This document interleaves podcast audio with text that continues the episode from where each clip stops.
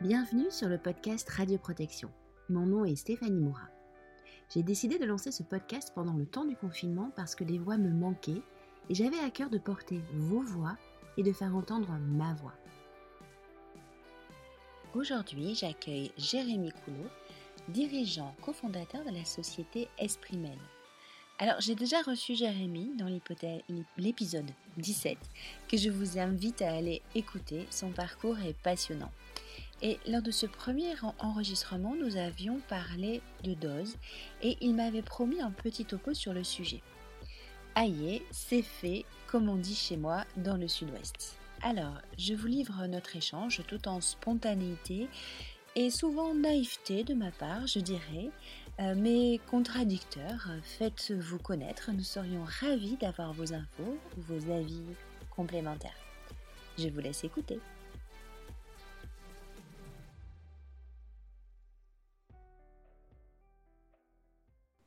Alors, aujourd'hui, tu veux nous parler de dose. Ouais, c'est un sacré sujet. Hein.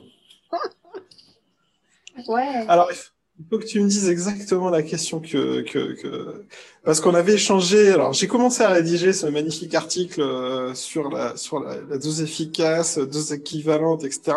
Et puis, je suis je suis pas le bout pour un par manque de temps, et puis parce que je pense que c'est pas des c'est des sujets qui sont souvent pris sur, euh, sous un angle très théorique, ouais. euh, qui sont quand même pas simples à aborder, parce qu'en fait, derrière, c'est en fait, c'est des, des, unités qui, sont, qui, qui, qui, euh, qui, intègrent énormément de notions différentes. Et du coup, on a vite tendance à se mélanger les pinceaux et à plus trop savoir de quoi on parle. Euh, et avec en plus le, le, biais méthodologique majeur qui est qu'on a deux unités, on a deux grandeurs. il faut que je fasse attention parce que là, alors il faut parler précis. Euh, on a deux grandeurs qui ne disent pas la même chose et qui s'expriment dans la même unité. Et ça, c'est une catastrophe. c'est une énorme catastrophe parce que, en fait, on mélange vraiment, euh, comme à l'école, on mélange les carottes et les pommes et, euh, et, en fait, on ne sait plus trop. Euh, on sait plus trop. Donc en fait, il faut, si on veut parler de ce sujet-là, il faut qu'on faut qu'on l'angle un petit peu. Quoi. Il faut qu'on se définisse. Faut... Quelle est la question? Oui, quelle est la question? Donc je te pose la question. l'intervieweuse qui essaie de retrouver interviewée. Non, en fait, pour tout avouer, je n'ai pas retrouvé l'exercice sur lequel on a séché. Alors, euh, et c'est bien dommage parce que c'était euh, lors d'une formation de PCR, en formation initiale, PCR médecine nucléaire, il y a un an et demi à peu près. D'accord. Je ne sais pas si tu connais euh, les personnes que je vais te citer. Donc, Bernard Bascatalina, qui est un médecin nucléaire, un biophysicien médecin nucléaire, qui est à la retraite je pense que je ne l'ai connu qu'à la retraite, Bernard, mais. oui, oui, c'est une, euh, voilà, c'est une personnage historique de la. tout à fait, C'est un peu mon maître, euh, voilà, c'est lui qui m'a formé, qui, qui bossait euh, au CHU de Bordeaux. Et dès qu'on fait une formation, il est par là. Bernard, c'est sa passion. Voilà, il adore. Il est plein d'histoires. Il raconte. il fait vraiment vivre ses formations. il est super. Il y avait euh, Laurent de Bordenave, qui est euh, professeur euh, des, universités et médecin nucléaire et chef de service de la médecine nucléaire chez nous et qui est le responsable du labo de biophysique qui porte la formation PCR à Bordeaux dans, par l'université. et c'était un exercice de Michel Dabadi, qui est aussi un médecin, alors plutôt une biophysicienne, je pense, qui est partie, elle, à la retraite et qui a coupé les cours. Mais c'était sur un exercice qu'elle nous avait donné.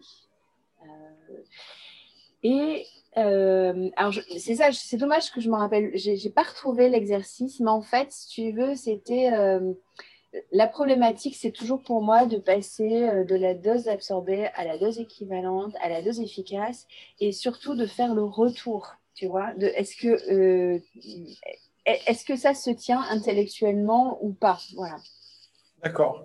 Donc, je peux répondre à cette question. Bah, alors, déjà... on ne fait pas le retour, ça nous, on économise la moitié du chemin. Euh, si on fait pas, si on fait pas, c'est est-ce que pourquoi? Parce qu'on ne peut pas le faire. Et on ne peut pas le faire, euh, voilà, moi, ma, problématique, c'est que j'arrivais pas, euh, j'arrivais pas à l'expliquer, tu vois. C'est, enfin, c'est quelque chose que je sens, mais je n'arrivais pas. bon, il faudrait que je retrouve cet exercice parce que franchement, il me, il me titille, mais il faut, voilà. Mais voilà, je te laisse. Euh, si, si déjà la question t'évoque quelque chose. Oui, alors elle m'évoque quelque chose et elle m'évoque d'autant plus que, en fait, ça rejoint une, question qu'on, qui, qui, se pose, qui s'est posée là récemment chez nous, deux fois de suite, à intervalles très courts. Euh, qui sont des, problématiques de questions patients. En fait, moi, j'aime bien ces, données-là, cette dose, dose équivalente, dose efficace. Euh, c'est bien, mais moi, je trouve que derrière, il faut qu'on revienne à, ce qui est l'essence de notre métier, c'est-à-dire que euh, à quoi ça sert tout ça. En dehors de l'exercice intellectuel qui peut être intéressant, hein, je ne dis pas la, question, mais in fine, notre problématique est aussi de répondre à des problématiques qui peuvent être médicales, qui peuvent être aussi des, des problématiques de, société, je dirais. En l'occurrence, de, de, patients qui, de plus en plus fréquemment, parce qu'ils sont très informés, parce qu'ils se renseignent sur Internet, viennent voir leur radiologue ou leur médecin nucléaire en disant J'ai eu tant d'examens, est-ce que c'est grave, docteur? Ou euh, plus récemment, j'ai eu tant d'examens, j'ai eu quatre scanners en quelques semaines, quelques mois. Euh, voilà mon PDL. Ah oui, là, ça devient du patient informé et acteur de son soin. Là. Oui, exactement. Et qui nous dit j'ai eu 4 PDL, ça fait tant. J'ai lu que au-dessus de 100 millisieverts, c'était ça devenait un problème. Euh, je pense que j'ai dépassé les 100 millisieverts. Euh, c'est quoi le risque? Alors, autant te dire que le médecin traitant Mais oui, monsieur, je vais vous expliquer, bien sûr. Ben, et là, euh, ben, moi, je trouve qu'on est dans, dans, un, dans, une, dans une problématique qui est euh, que déjà, il faut écouter. Il ne faut pas balayer d'un revers de la main en disant bah, non, le patient, c'est bon, nous enquiquine. Alors oui, ça nous enquiquine parce que ce n'est pas, des questions faciles à répondre, mais en fait, c'est des questions qui sont légitimes et, auxquelles il faut qu'on apporte des, questions, les, des réponses les plus précises possibles. euh, et puis, ben, du côté du, du, radiologue ou du médecin nucléaire, voilà, il faut que nous, on capable en tant que physicien, globalement en tant que spécialiste du rayonnement, répondre à ces questions euh, de manière, euh, euh, comment dire, concrète. C'est-à-dire qu'on ne peut pas se contenter de dire la dose efficace, c'est WT, virgule, machin, et puis voilà la réponse. Quoi. et in fine, il n'y a pas de réponse simple. Il n'y a pas de réponse directe. Si je prends juste la question des 100 millisieverts, d'où ça sort, pourquoi 100, pourquoi pas 99,5, euh, et puis qu'est-ce que ça veut dire, le risque, enfin bon, tout ça, voilà. Et, en fait, quand on parle de dose efficace et de dose équivalente, in fine, ce qu'il faut comprendre, c'est que ce sont des métriques qui intègrent la notion de risque. Et qu'à partir du moment où on parle patient, on introduit un biais fondamental, et c'est ce que je disais quand je faisais mes cours, c'est qu'en fait, on introduit un acte médical, donc un bénéfice. Donc à ce titre-là, parler dose efficace, c'est déjà un problème à l'échelle individuelle. Parce qu'il faudrait, si on voulait être extrêmement rigoureux, intégrer la notion du bénéfice lié à l'examen dans cette question du détriment radiologique. Bon, là j'ai bien compliqué une question qui était simple à la base. Mais tout ça pour dire qu'en fait, c'est des questions qui sont concrètes, qui sont pas des, qui sont pas juste euh, euh, des exercices intellectuels et auxquels, en tant que physicien, on est, on est confronté. Euh, j'ai aussi vu des questions, je ne dirais pas d'où elles émanent, qui demandaient d'évaluer une dose à la peau en millisieverts. Ben, ça, c'est voilà, c'est un autre problème. Globalement, en fait, la, question, pour revenir sur ces... On, a, euh, en tant que, spécialiste du rayonnement, en tant que, physicien médical ou en tant que PCR, on a en gros trois grandeurs à notre disposition pour euh, mesurer ce dont on parle. La dose, la dose efficace et la dose équivalente. Et en fait, ces trois, informations, elles ne disent pas la même chose. La dose, c'est celle qui est facile à mesurer. En fait, c'est la seule qu'on mesure. C'est une quantité d'énergie.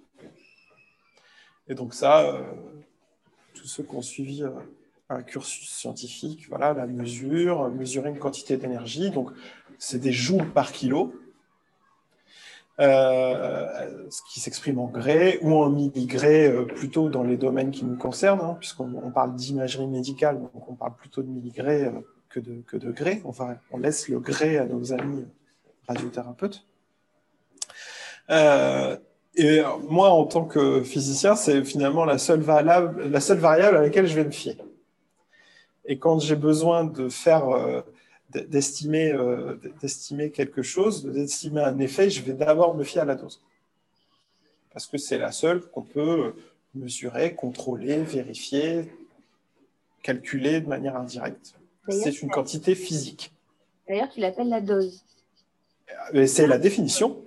Ouais. C'est vraiment la définition. C'est la dose. C'est une quantité mesurable physique que je peux ramener au système euh, d'unité internationale. Mmh, voilà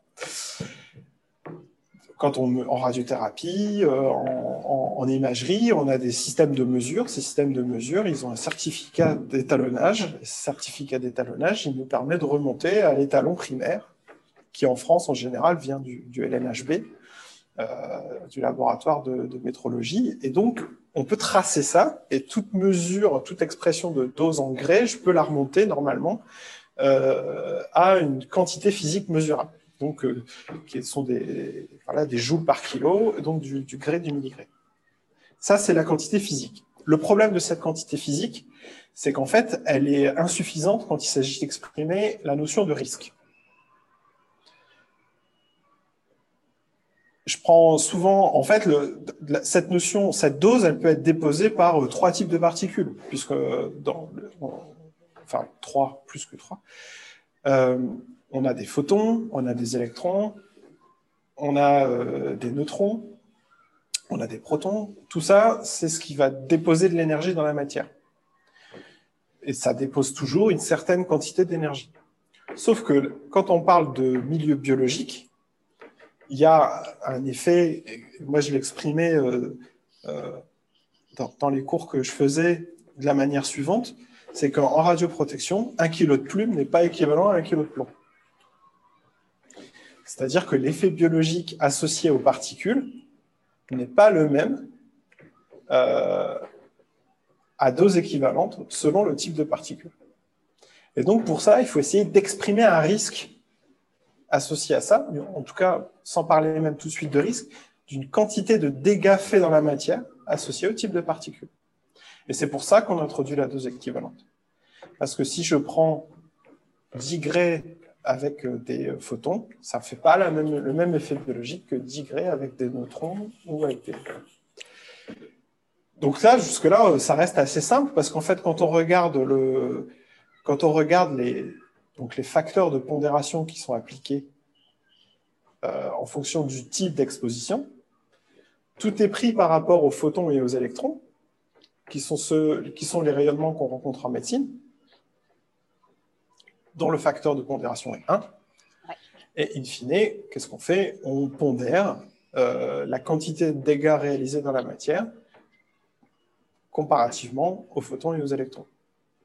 Donc en médecine, on est quand même relativement tranquille avec cette notion de dose équivalente, euh, puisque euh, on rencontre quasiment que des, que des, des, photons et des électrons, à quelques exceptions près. je pense que ce n'est pas nécessaire de discuter aujourd'hui.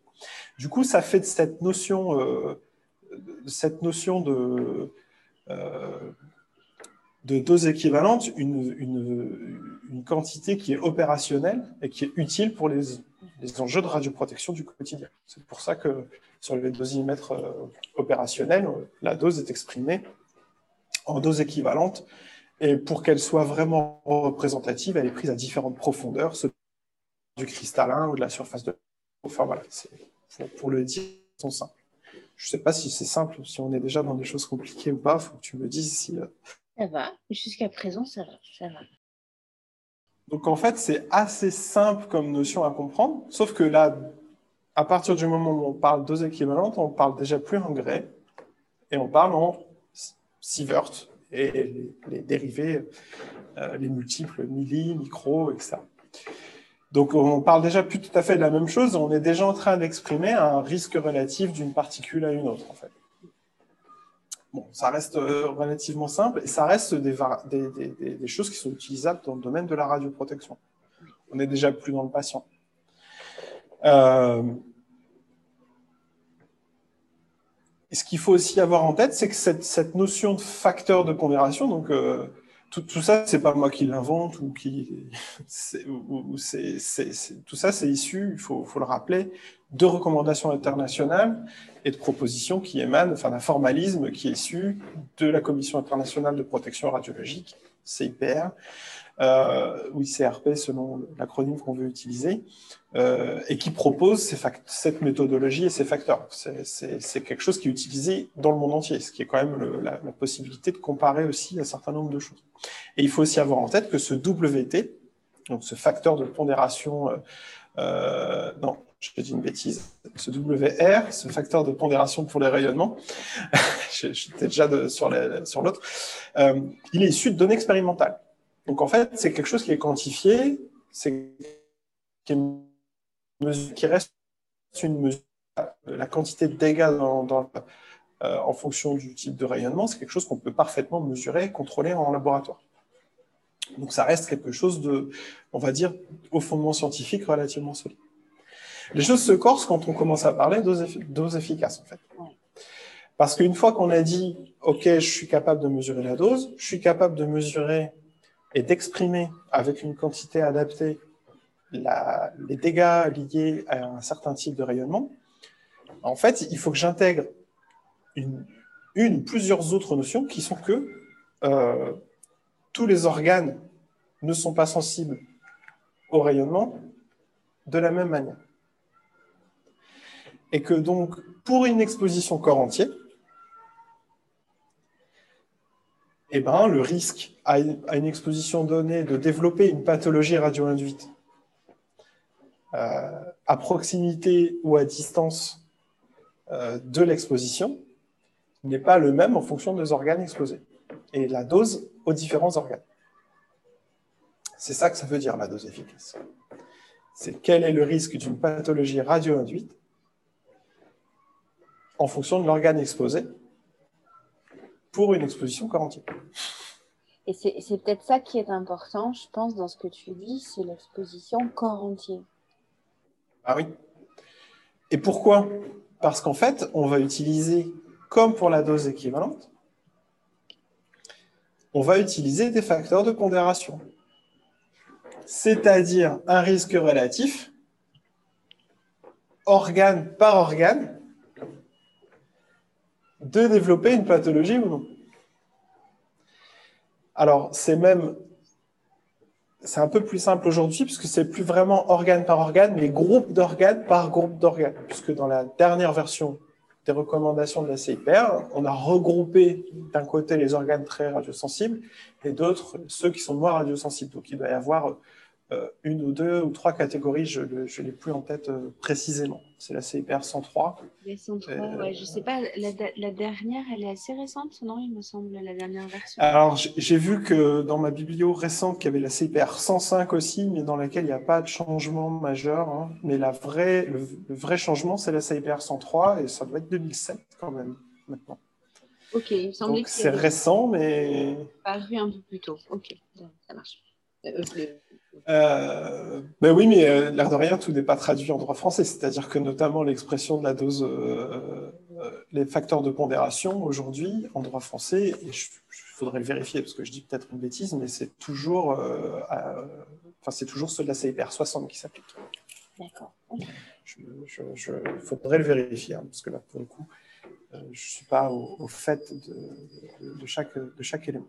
Mais donc, cette notion de, risque relatif, euh, elle change complètement la, vision de, ce qu'on appelle la dose efficace, donc, et, de ce qu'elle signifie, c'est-à-dire qu'elle essaye vraiment d'exprimer un détriment radiologique. Alors, on, pense souvent à, cancer radio-induit, mais il n'y a pas que ça, hein, puisque euh, y a aussi des, les risques de pathologie cardiaque qui ont été beaucoup regardés, etc.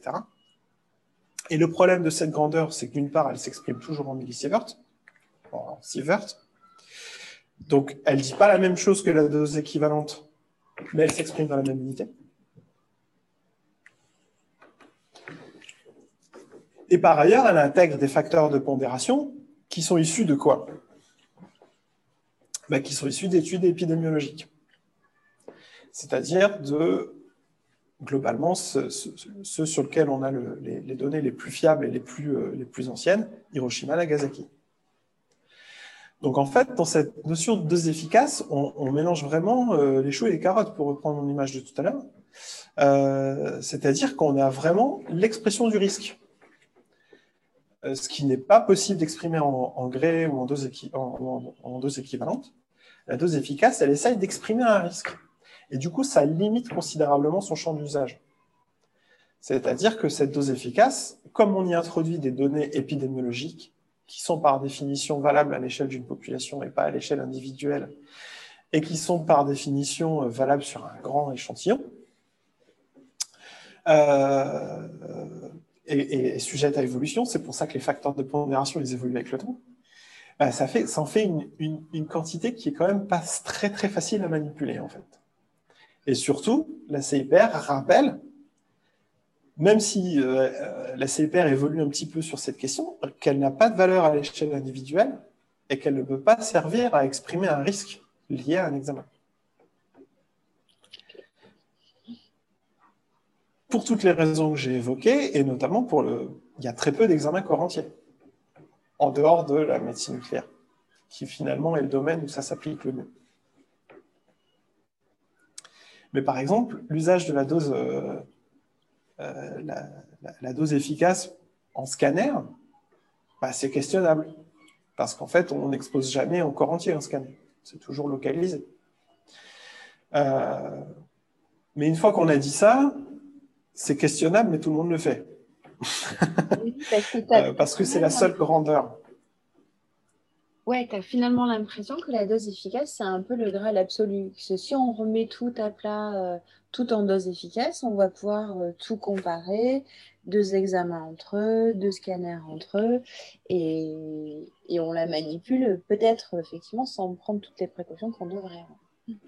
Voilà, donc euh, c'est pour ça que la CIPR, donc, dans ses dernières recommandations, a un tout petit peu évolué sur ça, en disant, alors ils prennent beaucoup, beaucoup de précautions oratoires, mais en disant, euh, on acte que euh, tout le monde le fait, que donc on ne peut pas non plus s'empêcher d'utiliser la, dose efficace de façon plus large parce qu'elle permet d'une manière ou d'une autre d'exprimer un peu un risque, mais ils, annoncent quand même qu'il faut intégrer un facteur 2 ou 3 euh, dans les évaluations qu'on fait avec la dose efficace pour être sûr de ne pas faire de grosses erreurs. Euh, et donc, quoi qu'il arrive, euh, il faut, je pense, toujours avoir en tête cette notion de, de, de limite, cette limite très très importante liée à la dose efficace, et donc éviter de faire trop de comparaisons euh, dans tous les sens, en fait. Euh, parce qu'on a vu fleurir, euh, et après, moi, j'incrimine personne et jette la pierre à personne. On a vu fleurir plein d'études, de présentations où les gens prennent le PDL et multiplient par un facteur X ou Y. et puis, ils ont une dose efficace, et puis ensuite, ils comparent avec. Après, à un moment, on peut manipuler des chiffres comme ça pendant des, années. Euh, et ça, qu'est-ce quelle valeur ça a à un moment, quoi. Donc, euh, c'est vraiment à manipuler avec précaution. Je pense que, euh, par exemple, quand, quand l'IRSN publie son rapport Expris tous les ans, ben, ils utilisent la dose efficace. Et ils savent très bien pourquoi. Et ça a un sens. Et c'est à l'échelle de la population. Et, là on, peut exprimer une tendance. Quand euh, tous les ans on dit voilà l'exposition des Français au rayonnement c'est tant de millisieverts, ok, moi ça me parle. Euh, parce qu'on on parle. Mais dire aux patients X ou Y, vous avez fait un examen scanner, c'est tant de millisieverts, aïe aïe aïe, et là en plus ça va conduire à tel risque, hein, c'est une catastrophe. Parce qu'on ouvre la porte à des interprétations qui sont, euh, qui sont très limites et qui vont être d'autant plus limites qu'on va flirter avec les limites basses. Parce qu'en plus, on va se rajouter euh, cette fameuse relation linéaire sans seuil je ne vais pas me lancer dans des explications là-dessus parce que sinon on peut y passer une semaine, mais voilà, on connaît très mal. À ce moment-là, il pas de souci. mais en tout cas, ce qu'on sait très bien, c'est que, alors, et, ce seuil de 100 millisieverts euh, vient un peu de là, c'est en gros, en dessous de 100, on ne sait pas ce qui se passe, on sait très mal. Et au-dessous de 100, on commence à voir apparaître quelque chose. Voilà. Mais on peut difficilement dire plus que ça aujourd'hui. Et donc le problème, ou l'avantage, hein, c'est qu'en médecine, on est souvent très, très dans des ordres de grandeur très faibles en termes de doses délivrées euh, aux patients. Et donc on est dans une zone où on sait qu'il peut rien se passer, mais on ne peut pas vraiment le prouver. c'est une zone dangereuse pour la science. Et alors, euh, moi, ma Bible, c'est ce, ce bouquin-là que tu dois connaître, Physique nucléaire et radioprotection. Alors, je ne sais pas si tu le vois à l'envers. Tu... Si, je le vois très bien, mais pour le coup, je ne connais pas. Je, suis pas. Arnaud Boquet, DP Sciences, physique, ouais, voilà. Est-ce que j'ai, tu vois, en relisant, euh, quelque chose que j'avais déjà pas forcément, euh, tu vois, vu comme quoi tu peux lire les, mêmes phrases euh, x fois. lui, il précise que les doses efficaces ne sont, elles, la, la dose efficace ne s'applique que pour les effets dus aux faibles doses. Oui.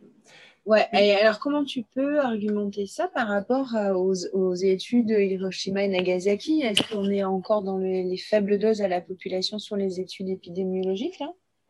C'est un peu, un peu limite, non? Ceux qui ont survécu ont été exposés à des faibles doses. L'exposition aiguë, euh, l'exposition aiguë, euh, malheureusement, euh, voilà, on sait, on, sait bien, c'est immédiat et ça représente très peu. Hein, les, les pro-nucléaires je pense qu'on pourrait me compter, euh, aime à le rappeler, c'est que les, morts directement liés à, l'exposition au rayonnement, euh, on les compte pas sur les doigts d'une main, mais pas loin, y compris sur, y compris, euh, sur, sur, les accidents les plus récents.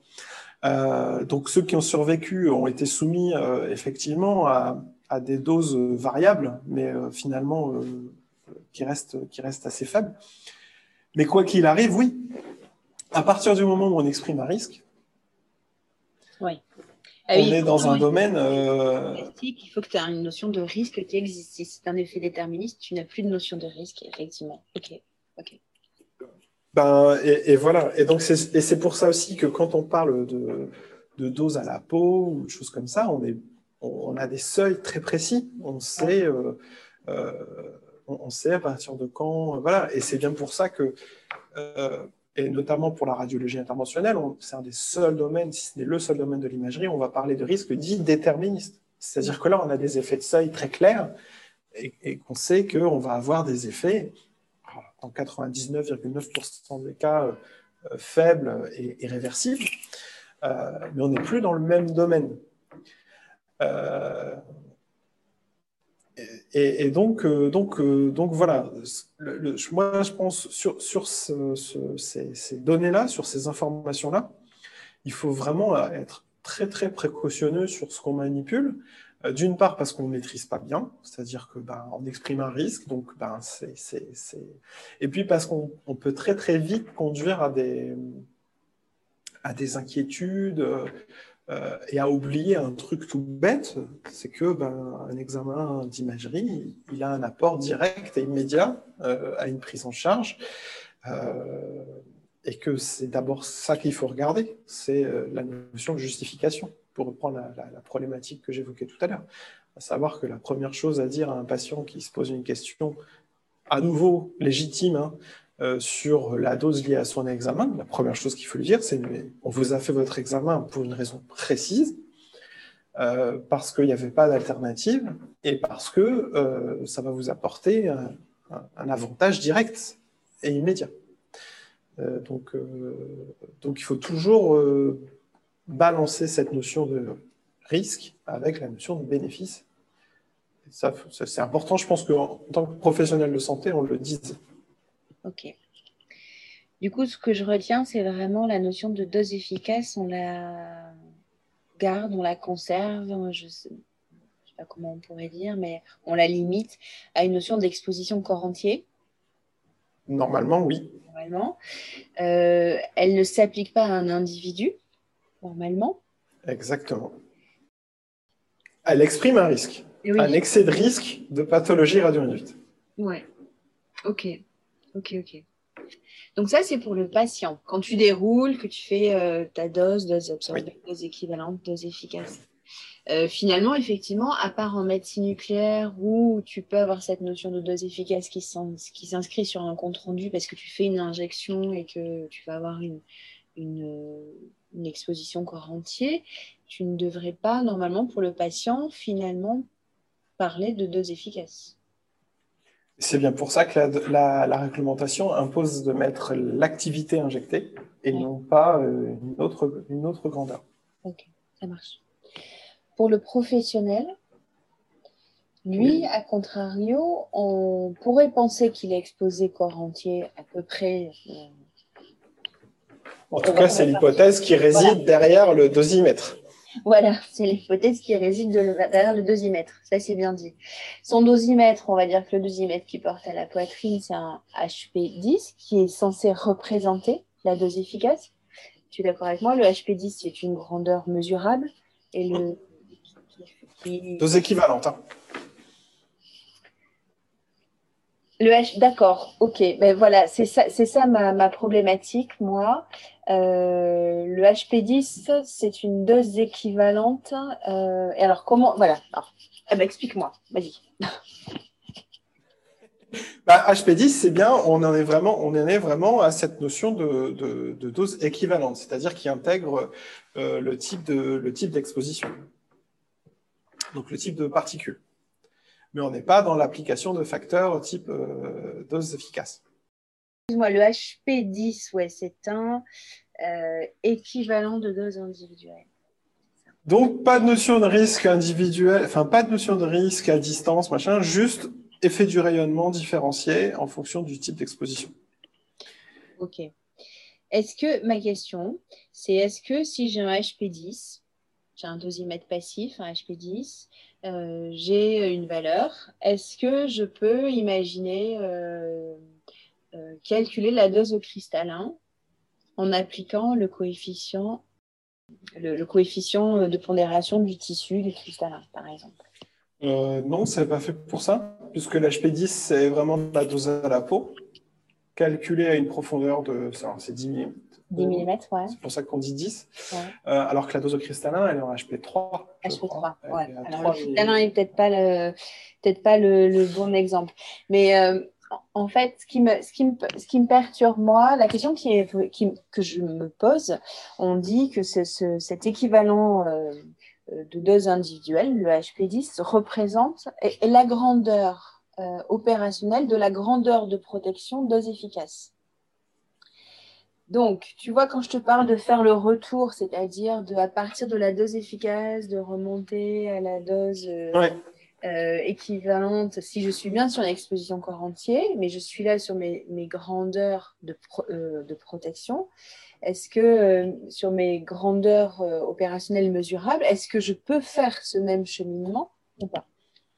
Je pense que non, mais j'arrive oui, Oui, en fait, je pense que le calcul mathématique, on, on peut faire, faire ce qu'on veut avec les matins, on peut faire des, euh, moi, je me garderais de ce genre d'extrapolation euh, en général. Alors peut-être que peut-être que des experts. Euh, moi, je suis plus orienté patient par construction et, donc je suis, je, me, me prétends pas expert définitif sur les grandeurs opérationnelles de radioprotection et peut-être qu'à la suite du podcast, je vais recevoir des, messages d'insultes. Mais non, non, Des gens qui maîtrisent beaucoup mieux.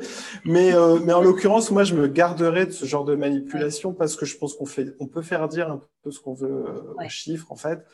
Euh, et que, en particulier en médecine, ou quand même, ces 20 dernières années, allez, les doses délivrées aux professionnels n'ont pas cessé de, descendre, hein, euh, quel que soit le domaine. Aujourd'hui, si j'exclus si la dose aux extrémités, dans certains cas en médecine nucléaire, on pourrait classer tout le monde en catégorie B. Oui. Euh, et in fine, en imagerie, radio, scanner, il n'y a aucune raison de classer les gens en catégorie 1. Et j'ai envie de dire que on pourrait probablement, si on était euh, euh, cohérents les uns avec les autres, euh, déclasser à peu près tout le monde. Parce reclasser, que je serais curieux. Reclasser, attention. Oui, reclasser. J'ai dit tout à l'heure qu'il fallait faire attention au terme, mais ah. tu, as une meilleure vision que moi sur ce sujet. Mais aujourd'hui, on, traque le micro-sievert chez les professionnels.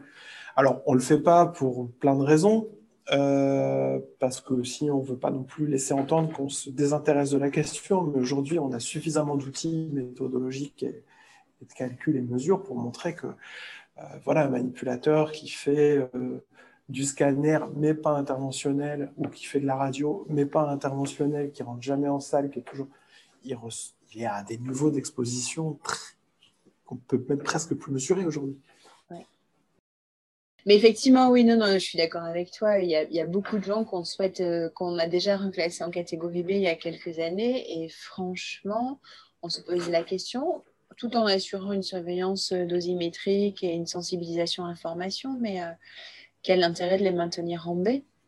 Voilà. C'est d'ailleurs hein, ça sera un de nos projets sur 2021. Voilà, sur des commençons par des services euh, bien ciblés, mais euh, et je pense même que dans la plupart des cas, l'autorité de sûreté nucléaire est favorable.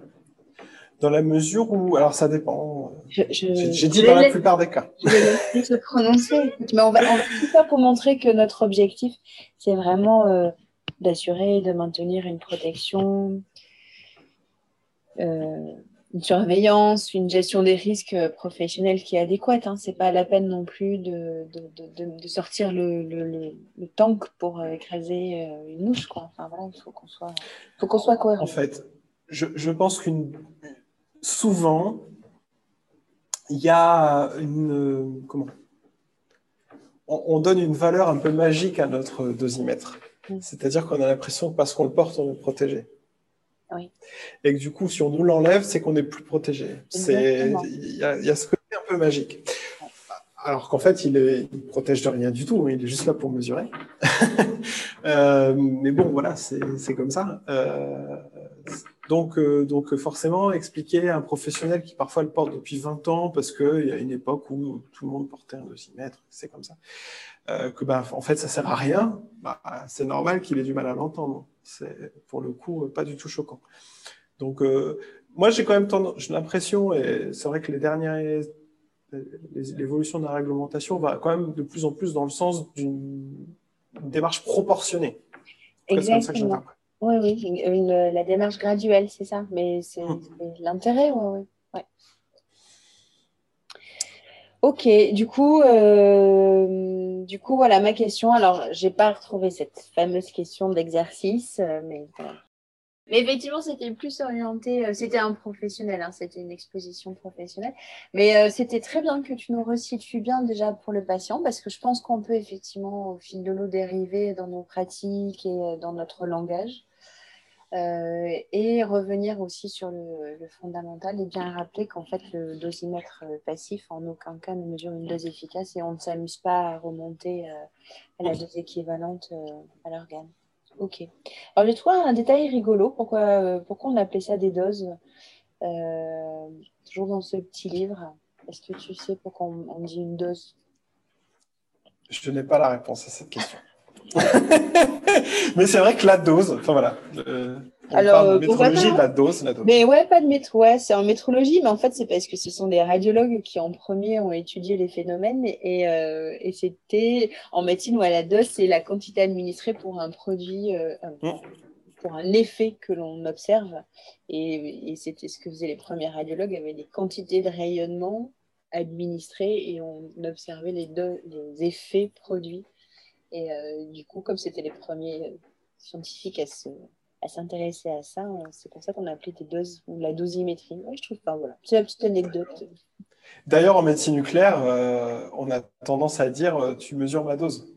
Oui, c'est vrai. C'est un grand classique. voilà.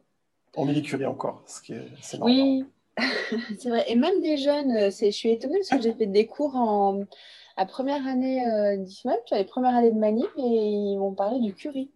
bon, oui, mais, mais non. non, non, mais oui, c'est marrant. Il y a, encore des. Ouais. ouais. Ok, bon, mais super. Euh, Est-ce que tu as la notion d'évolution réglementaire par rapport à cette, ces notions de dose et de, et de sievert pour euh, la dose encore euh, équivalente, la dose efficace, tu vois, les, les... Que tu as non, bah, ces choses-là, ça. Non, alors j'ai vu qu'effectivement, il, y avait, il y avait des choses qui bougeaient. Alors, on n'est pas encore dans le réglementaire, on reste au niveau CIPR. Et donc, effectivement, il y a toute cette réflexion sur. On, essaye d'intégrer un peu les, pratiques, et, etc. Mais j'ai à ma connaissance aujourd'hui, je ne crois pas qu'il y ait d'évolution à envisager euh, plus euh, sur, sur l'usage des unités. Euh. Je pense qu'il y a d'autres sujets à traiter là, encore dans quelques années, notamment de transposition, etc., qui ne sont, pas, qui sont pas gagnés, si j'ai bien compris, qui prennent encore du temps. Ok, ça marche. Bon, donc si on a des contradicteurs, euh, ça sera avec plaisir hein, qu'on les écoute. Ah oui, oui, non, mais je, j'ai, certainement dit des bêtises. J'ai certainement dit des bêtises. j'accepte la critique avec plaisir. Ok, ça marche. Bon, merci Jérémy pour ce petit point euh, dose. Avec plaisir. Il faudra quand même que j'écrive cet article. Eh bien oui, mais écoute, voilà, c'est, si ça peut être euh, l'occasion de te remettre sur, euh, sur cet article. C'est bien. On l'attend avec impatience. Voilà. Ce sera fait. Allez, bon courage, à bientôt. Merci, salut. Si vous pensez à quelque sujet que ce soit que ce podcast pourrait couvrir, ou que vous connaissez l'invité parfait, contactez-moi à l'adresse contact podcastradioprotection.fr. Plus j'aurai de retours de votre part, vous, auditeurs, meilleur en sera ce podcast. Merci pour écouter cet épisode. Assurez-vous surtout de vous être abonné au podcast sur iTunes ou sur Apple Podcasts ou sur SoundCloud.